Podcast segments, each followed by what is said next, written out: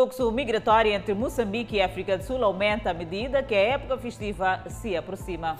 Cerca de 400 munícipes recebem documento de direito de uso e aproveitamento de terra na Matola. Removida a construção ilegal feita em cima do alpendre de um edifício em Maputo. Deslocamento de pessoas devido à insegurança continua em Cabo Delgado.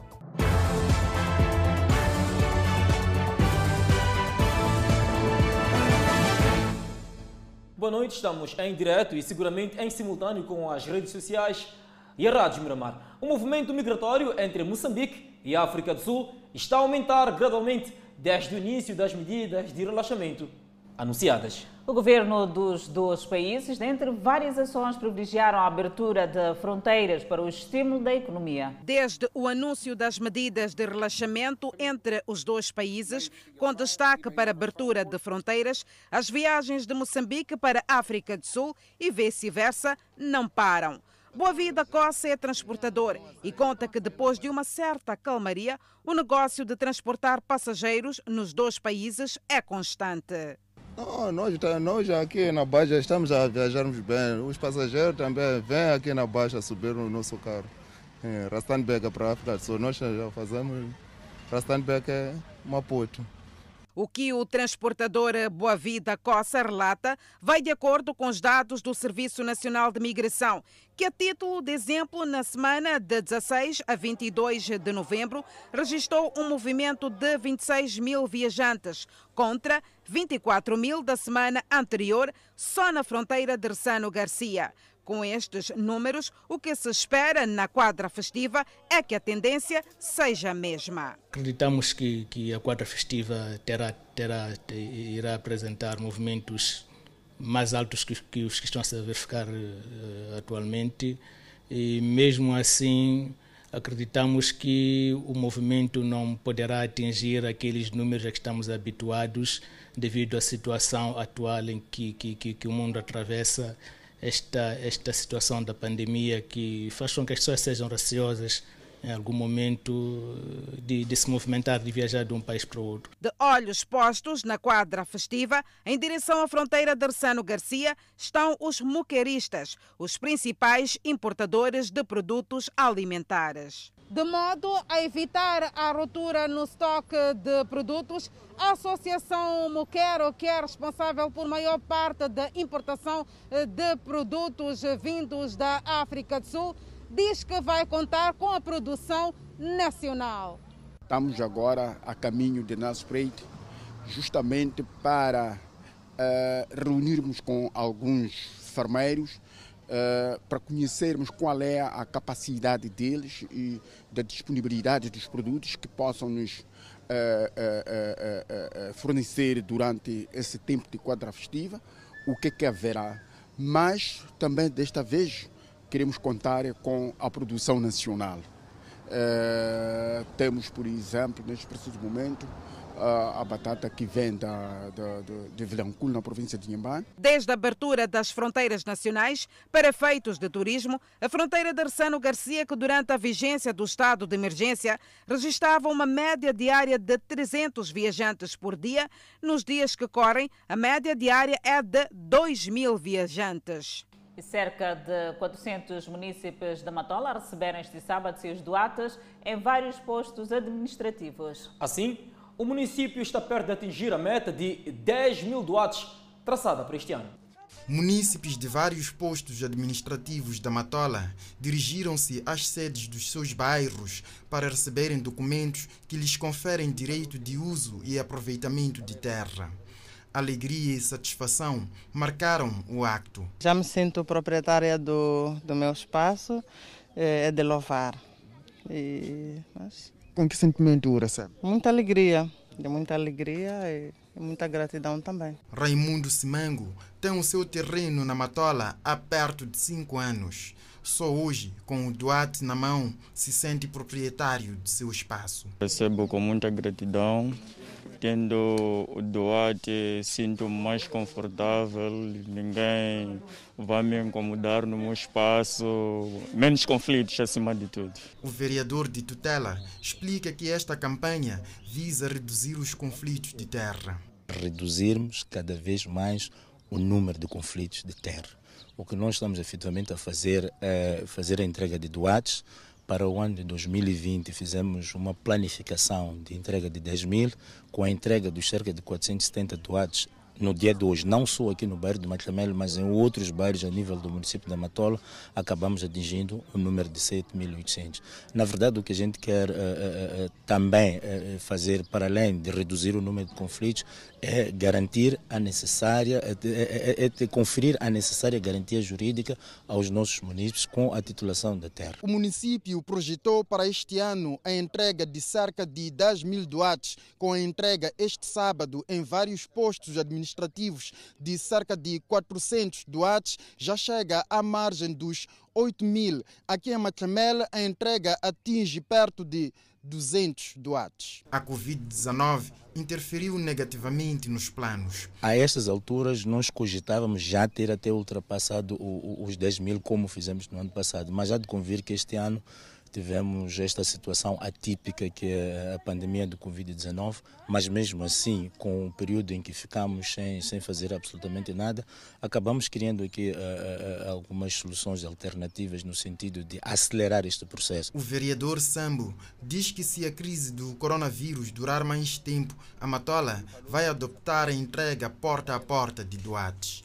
O estabelecimento comercial erguido sob alpendre de um edifício na baixa da cidade de Maputo foi removido este sábado, depois da exibição de uma reportagem na TV Miramar. A construção desordenada no centro da cidade de Maputo condicionava a estética da urbe e colocava em causa a integridade física dos munícipes. Na reportagem exibida, um alpendre fazia cobertura a uma obra. Na manhã deste sábado, depois da exibição da reportagem pela TV Miramar, os proprietários procederam à remoção do alpendre, que culminaria com a interrupção da obra em vista. Muito recentemente, a Edilidade rubricou um memorando com a Associação das Comissões dos Moradores, tendo como um dos objetivos a eliminação de assentamentos informais. A Organização Internacional para as Migrações está preocupada com o contínuo deslocamento de civis devido à insegurança em Cabo Delgado. De 28 de outubro a 25 de novembro, mais de 45 mil pessoas fugiram do distrito de Muidumbe em razão dos múltiplos, múltiplos ataques em diferentes locais. Algumas das pessoas foram recentemente deslocadas, enquanto outras já foram previamente deslocadas e forçadas novamente a fugir. Mais de 37 mil deslocados de Muidumbe, a cerca de 100 km da fronteira entre Moçambique e Tanzânia, viajaram em direção ao norte até o distrito de Moeda. Outros se deslocaram em direção ao sul para Motepuez e para a capital provincial Pemba por via terrestre. A matriz de rastreio e deslocamento da Organização Internacional para Migrações relata que pelo menos 424 mil indivíduos foram deslocados no final de setembro, um aumento de 19% em relação ao mês anterior. Do número total de deslocados, mais de 144 mil se encontram em áreas de difícil acesso devido a questões de segurança. Como muitos outros deslocados, eles se encontram em casa de famílias e estão a receber assistência da Organização Internacional para as Migrações. De 16 de novembro a 22 de novembro, a Organização Internacional para as Migrações rastreou mais de 14.400 pessoas deslocadas internamente que vinham de Miudumbe. Quase metade dessas pessoas deslocadas são crianças, 30% são mulheres e 22% são homens. Entre as principais necessidades relatadas pelas pessoas deslocadas se destacam alimentos, abrigo e artigos domésticos. As matrizes de rastreio e deslocamento da Organização Internacional são enviadas diariamente para vários locais em Cabo Delgado, para recolher dados sobre movimentos, deslocamentos e necessidades humanitárias. Esse processo se realiza em cooperação com o governo de Moçambique, mediante uma rede de funcionários e líderes comunitários, e a informação é partilhada entre os parceiros humanitários para apoiar a planificação. Ainda sobre a violência armada, a Embaixada dos Estados Unidos de América expressa sua preocupação em relação ao ataque contra um transporte de passageiros na província de Manica, que feriu três pessoas, um dos quais gravemente.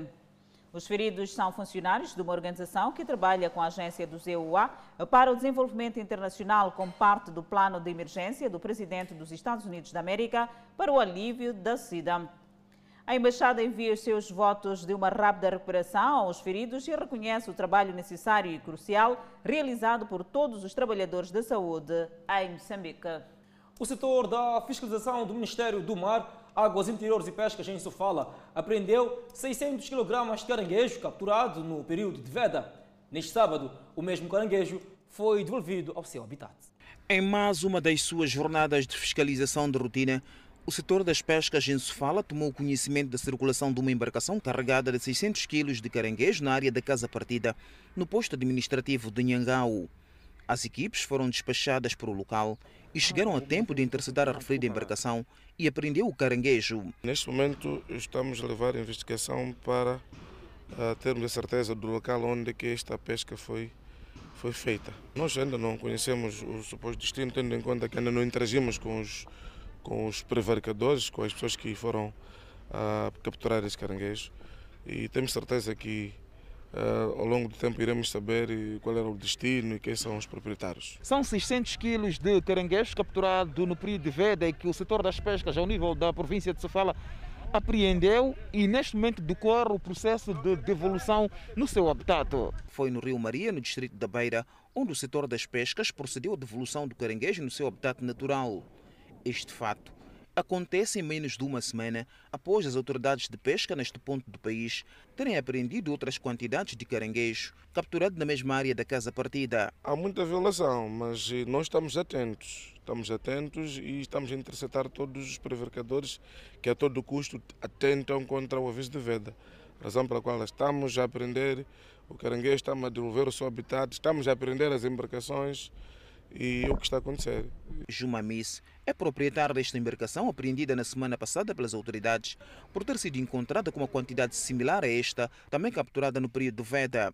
Juma nega a sua participação na captura do caranguejo e afirma que teria alugado a sua embarcação e levava o caranguejo para a venda na cidade da Beira. Era aqui para aqui no Maguinino. Aqui. Para venda no mercado? Sim.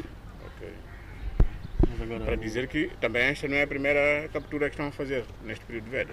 Para mim é a primeira vez. Mas agora o dono do produto onde é que está? Abandonou. É para o dizer que senhor fugiu. por que é que está aqui efetivamente? Vem perseguir seu barco? Sim. Tanto Juma Amice como também o proprietário desta mercadoria incorrem ao pagamento de multas pesadas por terem infligido a lei. O Parque Nacional do Gilé está a investir no capital humano para responder às necessidades do turismo. As comunidades vizinhas estão a ser capacitadas para melhor desempenho de suas atividades. É assim como se descreve uma das primeiras reservas a ser estabelecida em Moçambique, rica pela variedade de animais existentes e águas termais consideradas de grande valor tradicional.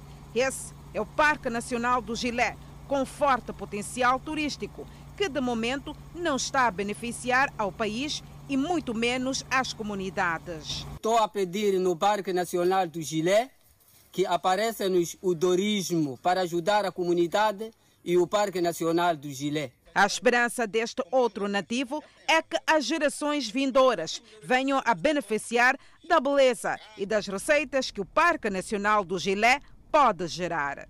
Nossos filhos, nossas crianças, até nossos netos, o andar dos tempos, terá aquela vontade de entrar lá no parque também avistar, mesmo vindo as pessoas do exterior para visita, mesmo com nossos filhos também vão pretender de entrar lá, fazer visita, é, olhar aqueles animais que estão lá. O fomento do turismo é aposta da Administração Nacional das Áreas de Conservação, ANACA, que de forma acelerada está a criar mecanismos para que o Parque Nacional do Gilé seja mais atrativo e seguro. Nós começamos programa com os nossos parceiros lá no parque de trazer animais, que é para multiplicar mais depressa os animais que podem ser vistos lá. Melhoramos a fiscalização, que é para guardar os animais para eles crescerem depressa e à vontade. Recentemente, as comunidades vizinhas foram capacitadas para que tornem o local mais aconchegante. Dotados de experiência, os nativos sonham mais alto. Gostaria que o parque crescesse. Crescendo o parque, também o comitê vai crescer, porque nós, como colaboradores, iremos ter troca de experiência. Eu sairei para partilhar a experiência em outros pontos e vai ser muito bom. O facto das comunidades vizinhas estarem a contribuir para a preservação do Parque Nacional do Gilé muito apraz a Administração Nacional das Áreas de Conservação. E a colaboração que tem dado não só na denúncia dos furtivos de madeira, furtivos dos animais, mas também daqueles nossos irmãos que põem fogo. Pouco a pouco, o parque que permanecia adormecido até alguns anos começa a ressurgir como um dos grandes tesouros que a Zambésia tem para revelar. E a consultora Fish Solutions reviu esta semana em baixa a previsão do crescimento da economia moçambicana este ano, prevendo uma recessão de 0,7% devido aos impactos da pandemia da Covid-19. Apesar dos sinais de recuperação gradual da economia no terceiro trimestre de 2020, os analistas da consultora Fitch Solution indicam que o efeito do aumento do desemprego e o persistente receio de contrair Covid-19 entre os consumidores vai limitar a recuperação do consumo privado nos próximos meses. O colapso no turismo e nas exportações mineiras foi determinante para esta avaliação negativa do produto interno bruto de Moçambique em 2020. Diante deste cenário, o relator desta consultora, detida pelos donos da agência de notação financeira Fitch Rating, antevê uma recessão econômica de 0,7%, uma revisão em baixa do crescimento positivo de 0,2%.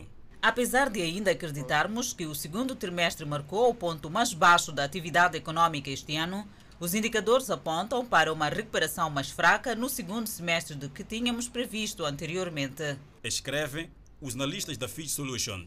Entretanto, e depois de fechar o ano 2020 no vermelho, a Fitch Solution prevê um crescimento de 3,6% em 2021, a ser sustentado por uma recuperação do consumo privado, que deverá expandir-se em 4,9%. O desenvolvimento das vacinas contra a Covid-19 pelas maiores farmacêuticas do mundo também mereceu análise dos analistas. As vacinas só deverão chegar a Moçambique no segundo semestre de 2021. Na Zambésia, algumas famílias começaram a abandonar as zonas baixas que são propensas a inundações. Atitude aplaudida pelo governo local. Com esta atitude, evita-se a perda de vidas durante as inundações que têm assolado a região.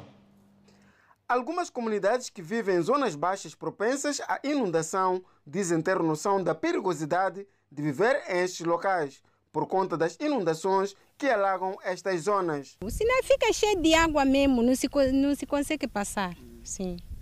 Tem algumas pessoas que climam esta região aqui também? Tem outras pessoas assim que climam.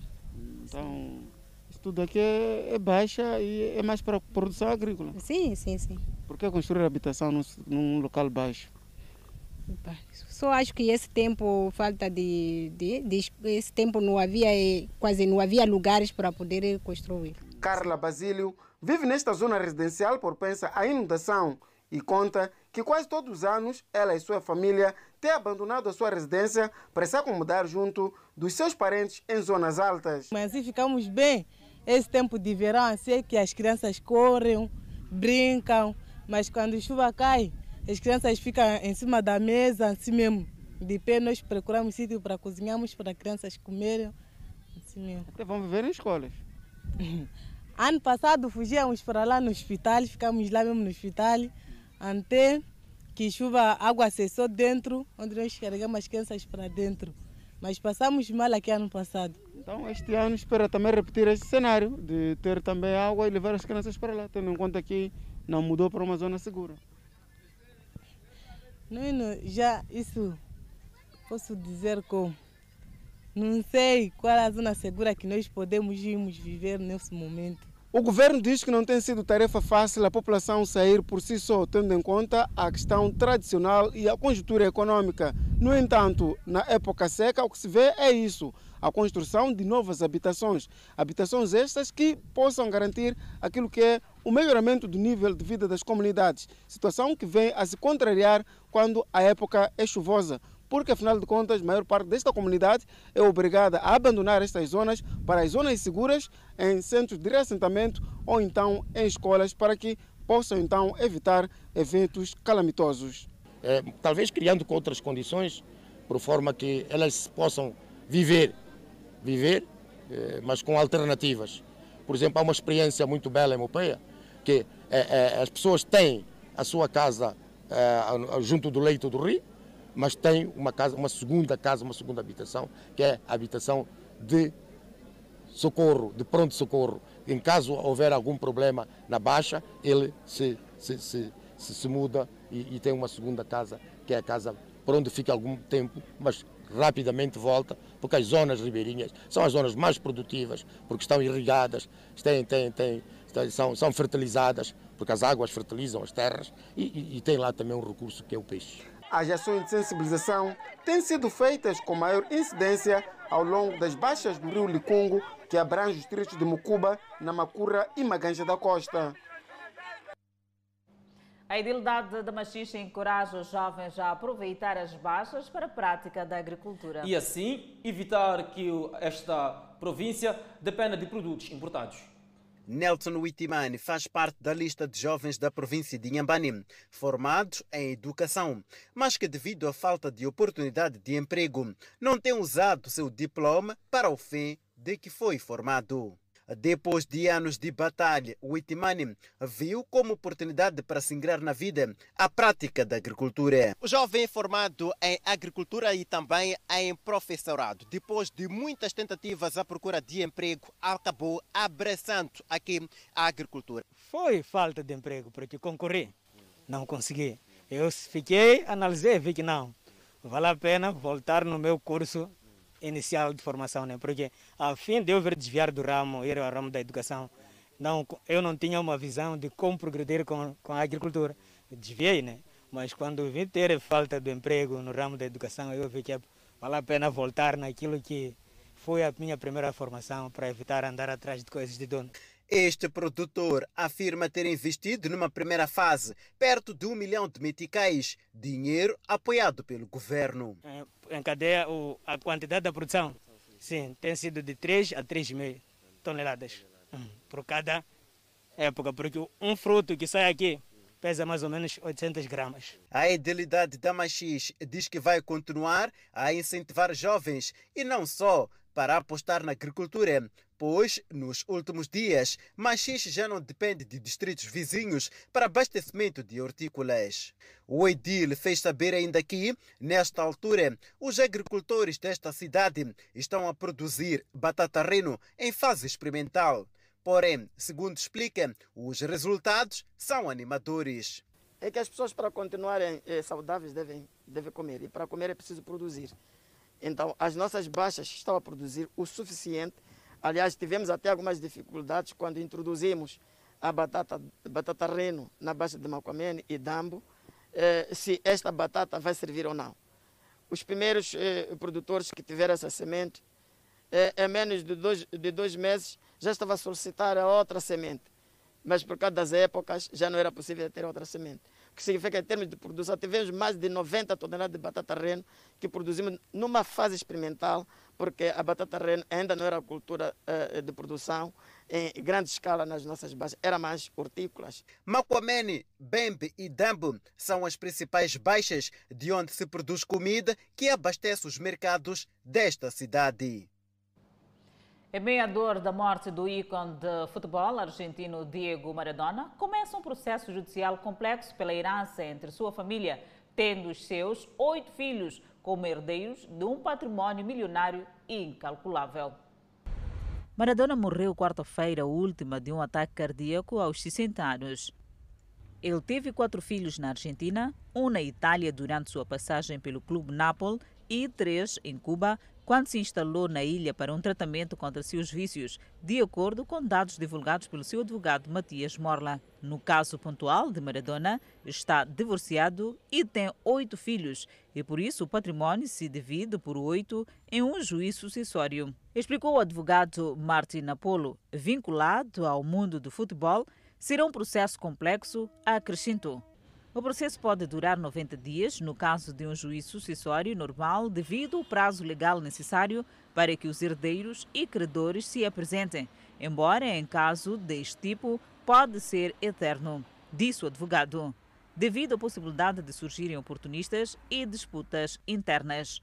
Segundo estimativas de especialistas, o património do campeão do mundo com a seleção argentina em 1986 seria composto por propriedades, veículos de luxo, investimentos e joias espalhadas pelos países nos quais jogou e treinou durante a carreira. Argentina, Espanha, Itália, Emirados Árabes Unidos e México. Não há dados oficiais sobre a fortuna de Maradona Embora o site especializado calcule que o astro teve uma renda na carreira de dezenas de milhões de dólares entre contratos com as diferentes equipas e patrocínio com marcas como Oblot, Puma e Coca-Cola. No entanto, no momento de sua morte, ele não teria mais de 500 mil dólares após vários problemas financeiros, de acordo com o site.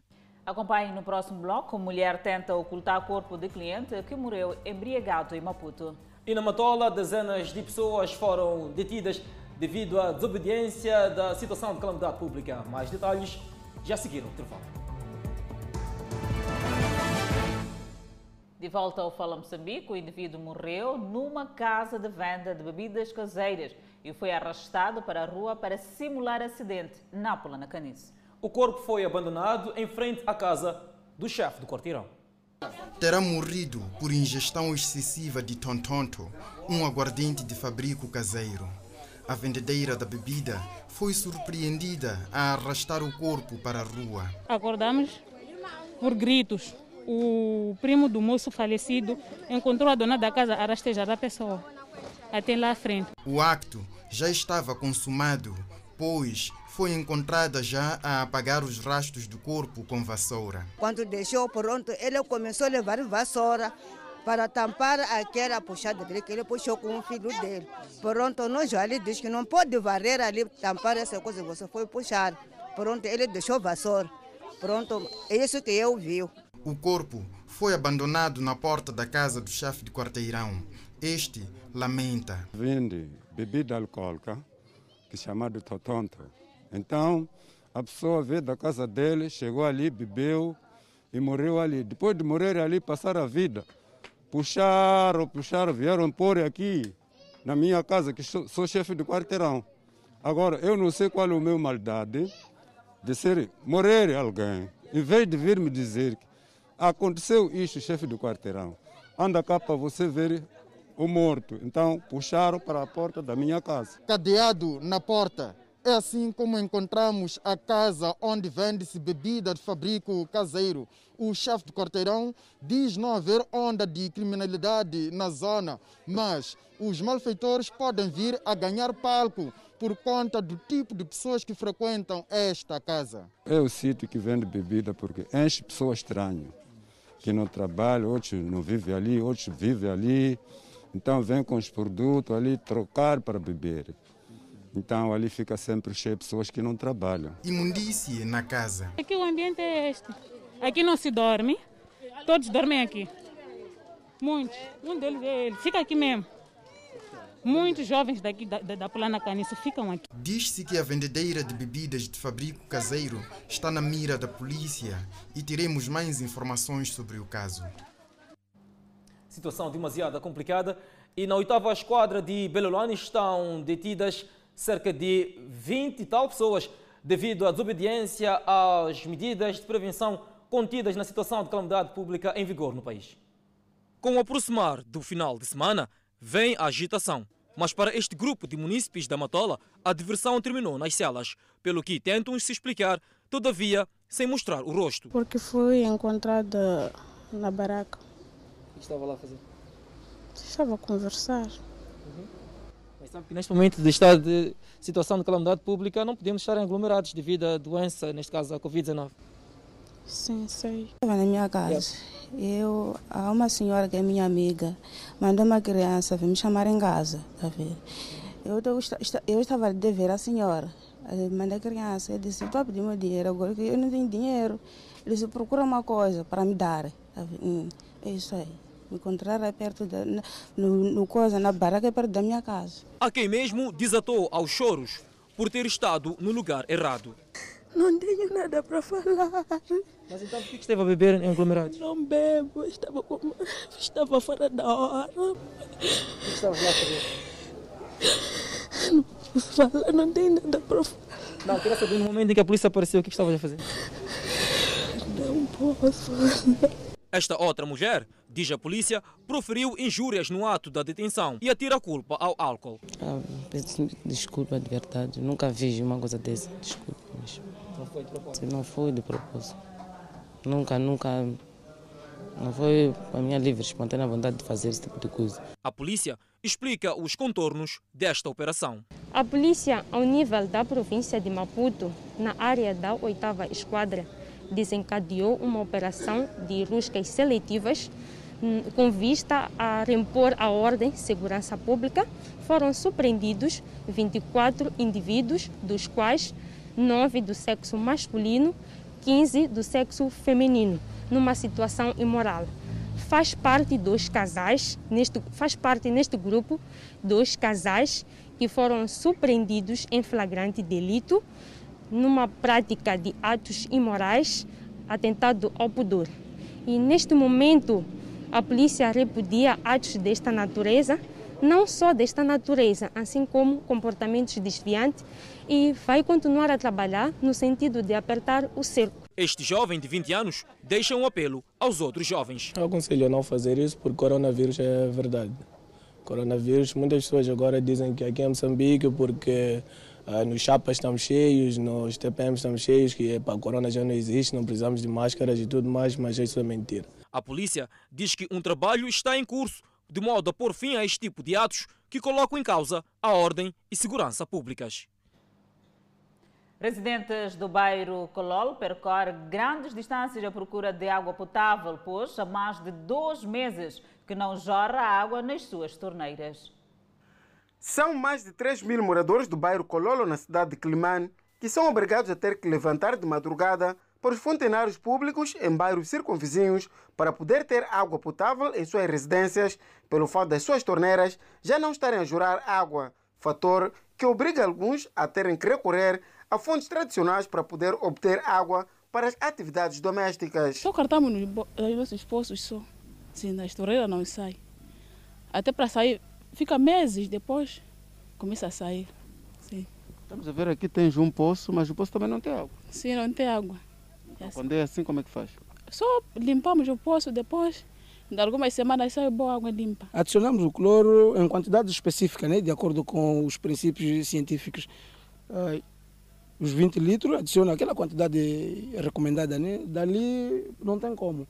Pusemos mesmo a ferver. Se é arroz, arroz já não é preciso adicionar o sal, né? Já tem lá o sal porque a água é mais salgada. E quando é chima, chima também sai com um bom sal também. tipo brincadeira, mas é difícil. É uma questão mesmo que dá para ser revida. Todas as manhãs, um pouco pelos moradores daqui do bairro do Cololo, tem sempre as primeiras horas deixado balde ou algum recipiente para poder então ter água, porque há esperança que dessas torneiras a qualquer momento poderá jurar água e assim garantir aquilo que é o acesso à água potável.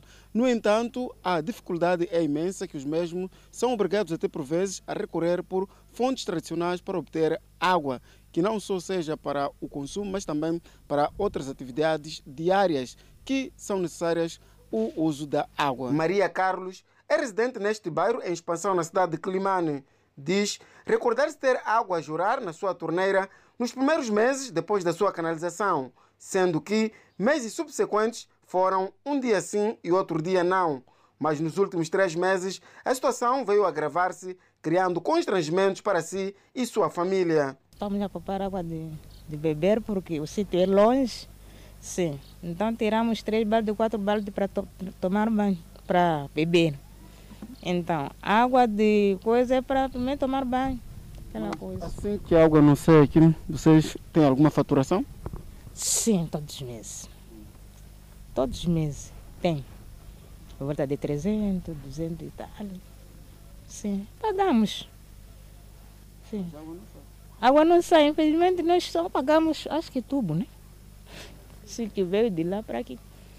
Um dos problemas das restrições no abastecimento de água potável está relacionado com o aumento do número de novas residências que gera incapacidade de fornecimento de água potável por parte da empresa gestora do fornecimento do líquido no bairro Cololo. Juventude moçambicana preocupada com os ataques armados em Cabo Delgado. A preocupação foi manifestada no seminário alusivo aos 43 anos da OJTM. Um dia para várias reflexões em torno dos desafios atuais da juventude. O encontro surge quando a celebração do Dia da Organização da Juventude Moçambicana. Das preocupações atuais, os conflitos armados em Cabo Delgado mereceram a atenção da juventude. Em comemoração aos 43 anos da, da, da fundação da OJM, eh, entendemos nós que há uma necessidade de haver uma consciencialização da juventude para um, um, um cenário de vida diferente daquele que os, do, os nossos antepassados viveram.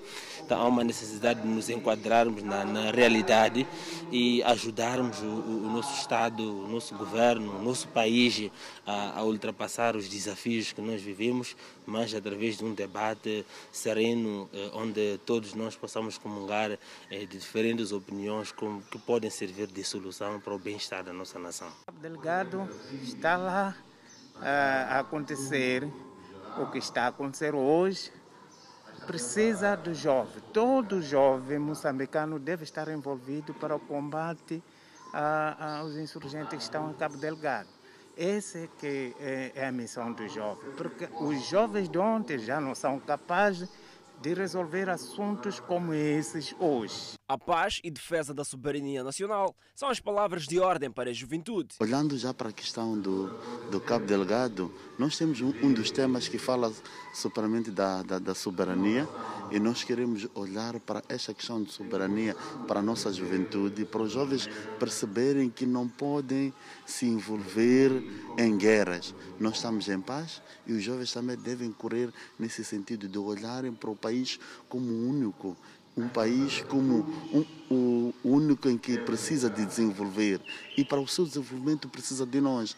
Nesse seminário está se tratar a questão do patriotismo dos jovens eh, do amanhã. Ontem eh, os jovens eh, trabalhou de outra maneira para libertar esse país. Hoje os jovens têm que dar continuidade. Este domingo celebra-se o dia da criação da Organização da Juventude Moçambicana.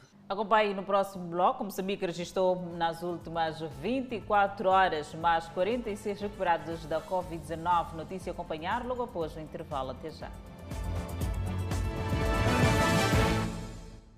De volta ao Fala Moçambique e falamos da Covid-19 em Moçambique. O país registrou mais 46 recuperados nas últimas 24 horas e atualmente o país tem um cumulativo de 13.677 totalmente recuperados da doença. O país tem um cumulativo de 609 indivíduos internados, dos quais 46 sob cuidados médicos nos centros de isolamento. Seguimos com outro quadro de número de casos positivos. Assim, o nosso país tem acumulativamente 15.586 casos positivos registrados, dos quais 15.279 de transmissão local e 307 importados.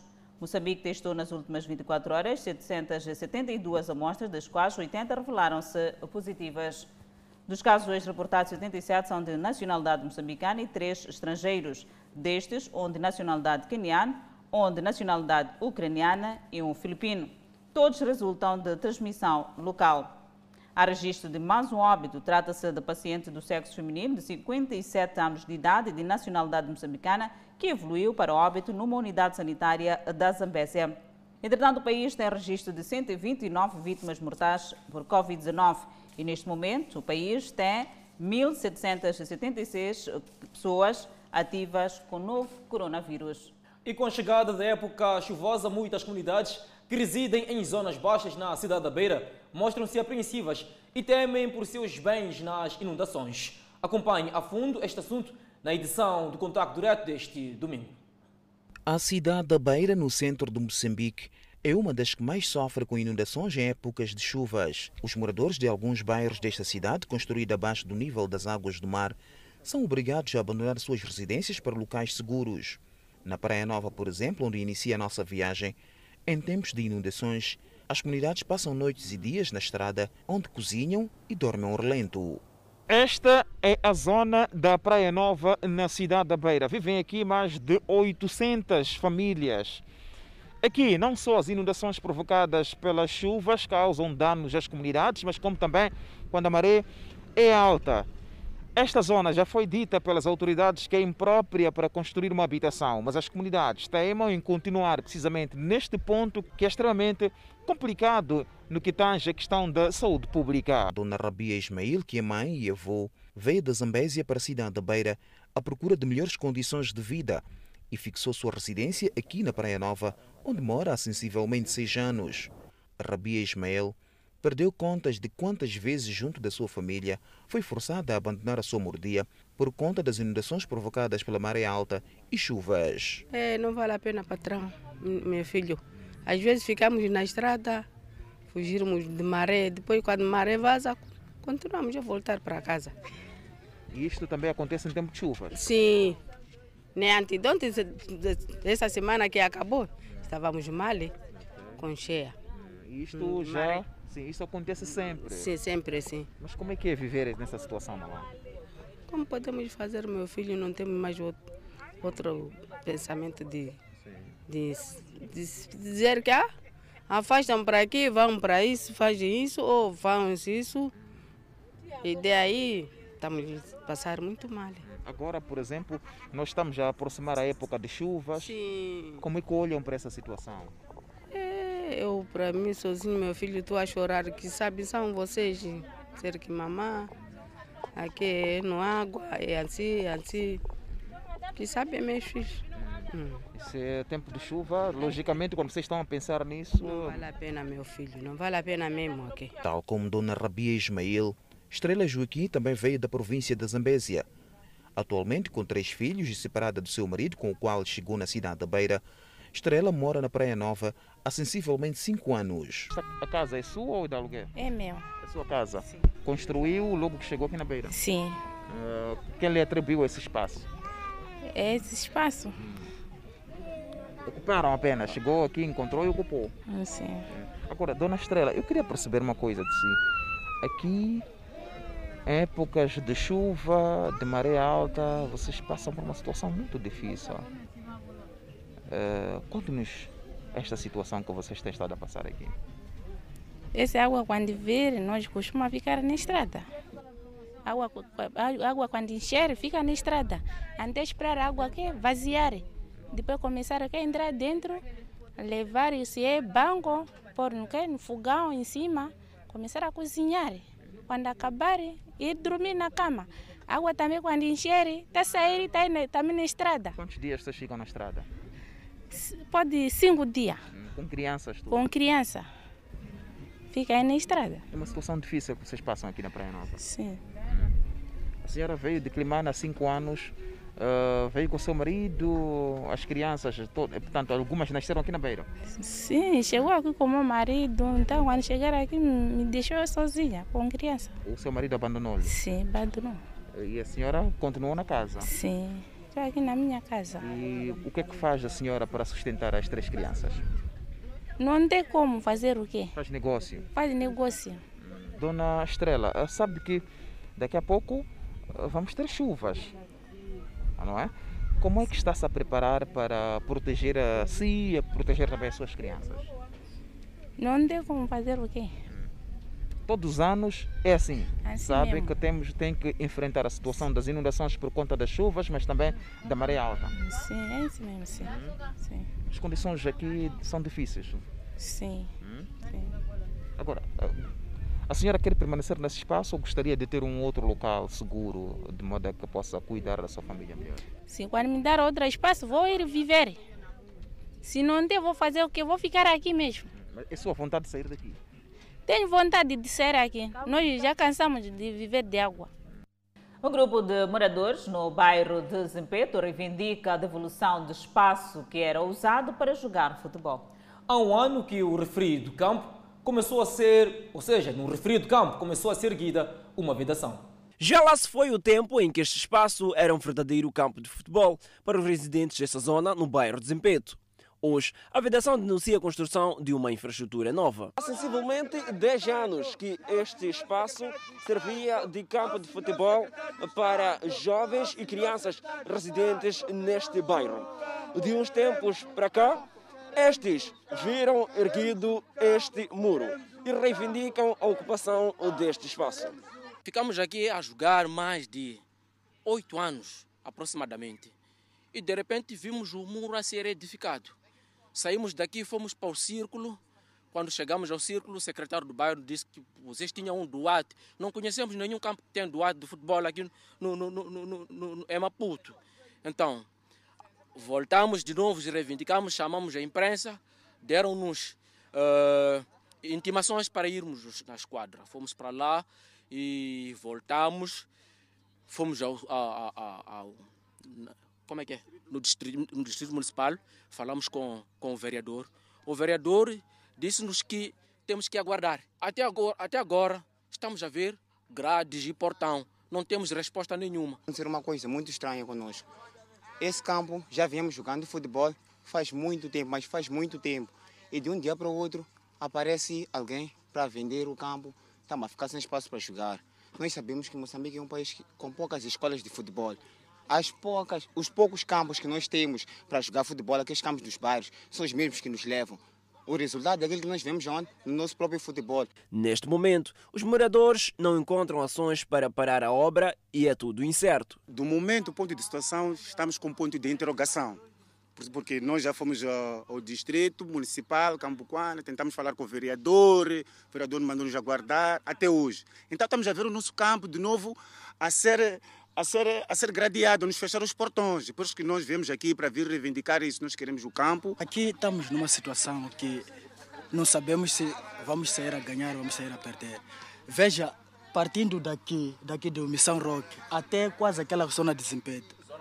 Zona, zona de desempedo. Só temos este campo. Tínhamos campo aqui no Hospital Psiquiátrico. Fecharam também. Tínhamos campo aqui no meio. Fecharam. Estão para fechar este campo. Só temos estado de desempedo. Veja, Estamos aqui com novos miúdos, crianças estão aqui. Será que esses miúdos vão correr naquele campo de, de, de desempenho? Em novembro do ano passado, os moradores que jogam neste espaço manifestaram sua indignação depois de saber da estrutura do bairro que o espaço havia sido vendido.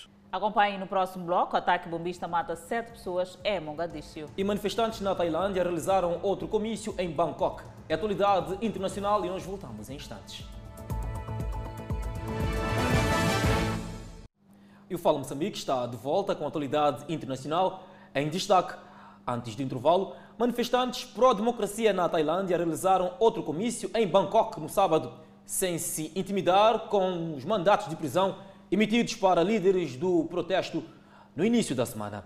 Eles bloquearam as estradas principais da capital Santiago e tentaram chegar ao Palácio Presidencial. A polícia dispersou os manifestantes usando gás lacrimogêneo e canhões de água. A lei planeada proposta pela oposição permitiria que as pessoas recebessem até 10% da sua pensão antes da data normal da reforma. Esta seria a segunda medida. A primeira foi aprovada em julho do ano passado.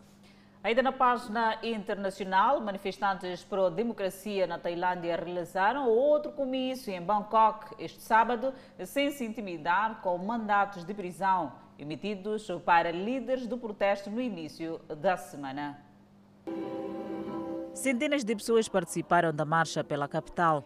As principais demandas do movimento de protestos são as que o primeiro-ministro Prayut Chan-o-cha e seu governo deixem o cargo, que a Constituição seja emendada para ser mais democrática e reformas à monarquia para torná-la mais responsável. Sua questão a respeito da monarquia é a mais controversa, porque a instituição real, por lei e tradição, é virtualmente intocável e considerada por muitos como o alicerce da identidade nacional. Os militares declararam que a defesa da monarquia está entre seus deveres principais, embora qualquer crítica à monarquia costumava ser tabu. Os discursos nos comícios, assim como os sinais e cantos, incluem palavras cáusticas sobre o rei e o palácio. Em resposta, as autoridades tailandesas, na semana passada, intensificaram sua batalha legal contra os líderes do protesto, acusando 12 deles de violar uma lei severa contra difamar a monarquia. A lei de Les Majeste acarreta a pena de 3 a 15 anos de reclusão, mas não foi usada nos últimos três anos. Há Há preocupação de que, se o governo sentir que não pode controlar os protestos, que dão poucos sinais de diminuir, ele possa impor a lei marcial ou ser derrubado pelo exército em um golpe. O primeiro-ministro japonês Yoshihide Suga, no sábado, participou da cerimônia de boas-vindas de uma revisão da Força Aérea de Autodefesa do Japão. O Japão se limita oficialmente à autodefesa e proíbe os primeiros ataques sob sua Constituição pacifista após Segunda Guerra Mundial. mas aumentou seu papel de defesa e gasto sobre o ex-primeiro-ministro Shinzo Abe. Abe pressionou por maior cooperação militar e compatibilidade de armas com os Estados Unidos, à medida que as forças japonesas trabalham cada vez mais ao lado das tropas americanas. Ele também aumentou as compras de carros, caças, stealth americanos e outras armas. O país do leste asiático está empenhado em manter e aprofundar sua aliança de 60 anos com os Estados Unidos da América, como a perda angular de sua diplomacia e segurança. Mas nos últimos anos tem procurado complementar sua defesa regional, intensificando a cooperação com outros, especialmente com a Austrália, em meio à crescente atividade marítima chinesa. O ministro das Relações Exteriores da China, Wang Yi, fez recentemente uma visita ao Japão. Suga que assumiu o cargo em setembro, depois de Abe, anunciou devido aos problemas de saúde e continua com as políticas diplomáticas de segurança de seu antecessor. O ataque suicida numa sorveteria na capital da Somália fez pelo menos sete mortos. O ataque ocorreu poucas horas após o secretário de Defesa dos Estados Unidos da América, Christopher Miller, visitar o Mogadíscio para se encontrar com o embaixador dos Estados Unidos da América e militares. O porta-voz do governo da Somália, Salah Omar Hassan, anunciou o número de mortes do atentado aos jornalistas. O governo diz que pelo menos oito pessoas ficaram feridas no ataque. O Al-Shabaab costuma ter como alvo a capital. E não deixe de acompanhar o Festival do Indo, que Delfim Anacleto vai trazer os pormenores logo após o intervalo, mas antes a previsão para as próximas 24 horas. Pemba, 30 de máxima, 25 de mínima. Lexinga, 30 de máxima, 15 de mínima. Nampula, 33 de máxima, 25 de mínima. Seguimos a Tete, onde temos uma máxima de 39, 27 de máxima. Quilimane, 35 de máxima, 26 de mínima. Chimoio, 32 de máxima, 21 de mínima. Beira, 32 de máxima. Vilanculo, 31 de máxima. Inhambane, 31 de máxima. Xaixai também com 31 de máxima. Maputo, 28 de máxima, 20 de mínima. Previsão de chuva. E o Fala Moçambique está de volta, desta feita ao extremo norte do país, mais precisamente na província de Cabo Delgado, na sua capital, Pemba, de onde se junta o nosso colega Delfim Anacleto, que nos traz as incidências da 11ª edição do Festival do Wimbi para ver e ouvir. Agora. Boa noite a todos que acompanham o Fala Moçambique. A partir deste momento, respondemos a partir da cidade de Pemba, a terceira maior baía do mundo.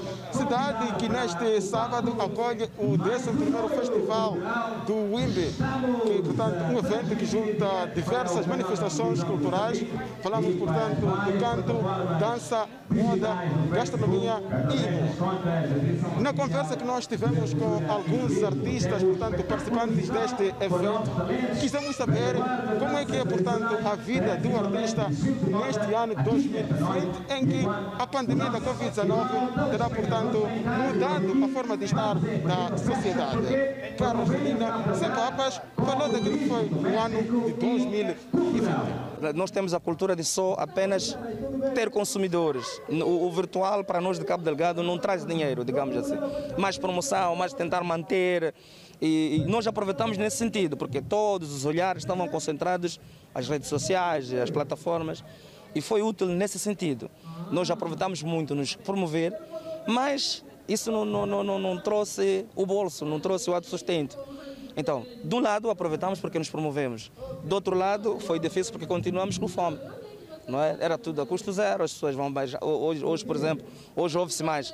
Olha, tenho nova música, baixem. Baixem, baixem, baixem. Então é custo zero. O governador da província de Cabo Delgado, Valige Tawabo, aproveitou, portanto, a ocasião durante a abertura deste evento apelar, portanto, a toda a população daqui da província de Cabo Delgado a manter-se vigilante, uma vez que esta província tem estado neste momento desde o ano 2017 a ser assolado pelo terrorismo. Portanto, o apelo do governador foi na necessidade de se trabalhar de modo a que todos possam contribuir no combate deste mal. Neste festival, queremos transmitir ao mundo inteiro, através das artes e cultura, música, dança, humor, teatro, moda, gastronomia, que estamos firmes com esperança de melhorar, com esperança de melhores dias de prosperidade para Cabo Delegado. Queremos dizer de viva voz: viva a paz, viva a unidade nacional. Queremos agradecer a todas as pessoas de boa vontade, organizações e parceiros de, de cooperação, nacionais e estrangeiros, confissões religiosas, jovens e adultos voluntários, por se juntarem aos apelos do governo para a solidariedade com as famílias deslocadas. É, portanto, nós queríamos trazer a partir deste sábado da Casa Provincial da Cultura do Estado de Pemba, que neste momento acolhe o Festival do Impe. Devolvemos neste momento a palavra para os estudos Moçambique. Crato, a partir de Pemba.